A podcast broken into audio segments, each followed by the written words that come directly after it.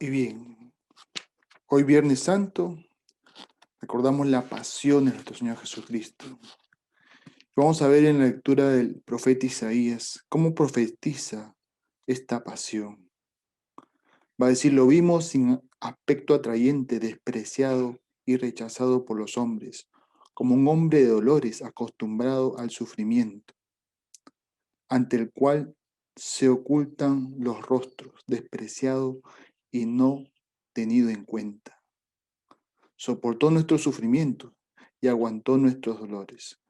Nosotros lo creíamos castigado, herido por Dios y humillado, pero Él fue traspasado por nuestras rebeldías, triturado por nuestras culpas. El castigo que sufrió nos trajo la paz. Esto es la pasión de Jesús. Él sufrió por nosotros. Dice, sufrió de tal manera que su rostro estaba tan desfigurado que no parecía hombre. Un rostro en el cual al verlo uno pues volteaba la mirada, porque no podía ver ese rostro tan desfigurado, tan golpeado. Y todo esto por ti y por mí. Por su cruz dice, nos alcanza la paz que ahora tú y yo gozamos.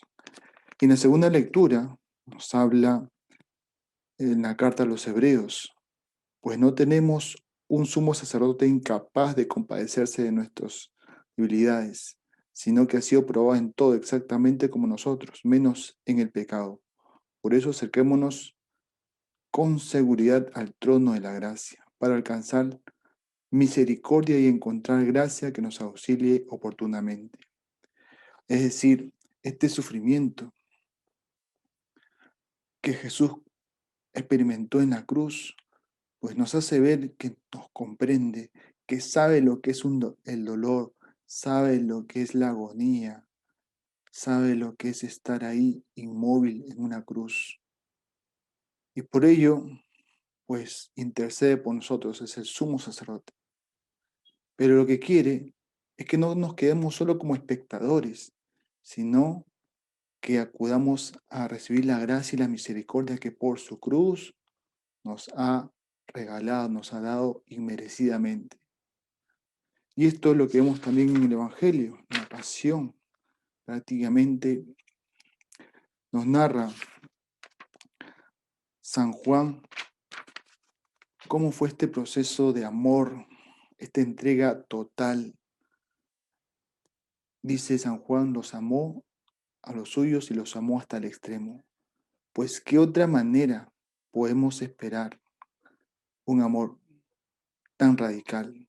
O mejor dicho, ¿quién nos puede amar más si no es el mismo Dios que no solo se hizo hombre, sino como dice en Filipenses, se humilló, se hizo hombre y pues murió en una cruz. La pregunta es, si ha hecho esto por mí, ¿yo qué hago por él? Si lo dio todo, ¿yo cuánto doy por él? Dice San Juan de la Cruz, amor con amor se paga. Hemos sido comprados a precio de sangre, mira cuánto vales. Y cuánto también Dios espera de ti. Esta cruz no puede dejar indiferente. Esta muerte en cruz, pues no la podemos solo contemplar y decir, bueno, qué bonito, qué grande, ¿no? La cruz nos tiene que mover. La cruz nos tiene que tocar el corazón. Y de ahí tomar una decisión, una decisión radical. Seguimiento a Jesús, morir con Él para resucitar con Él. Esto es lo que Jesús espera.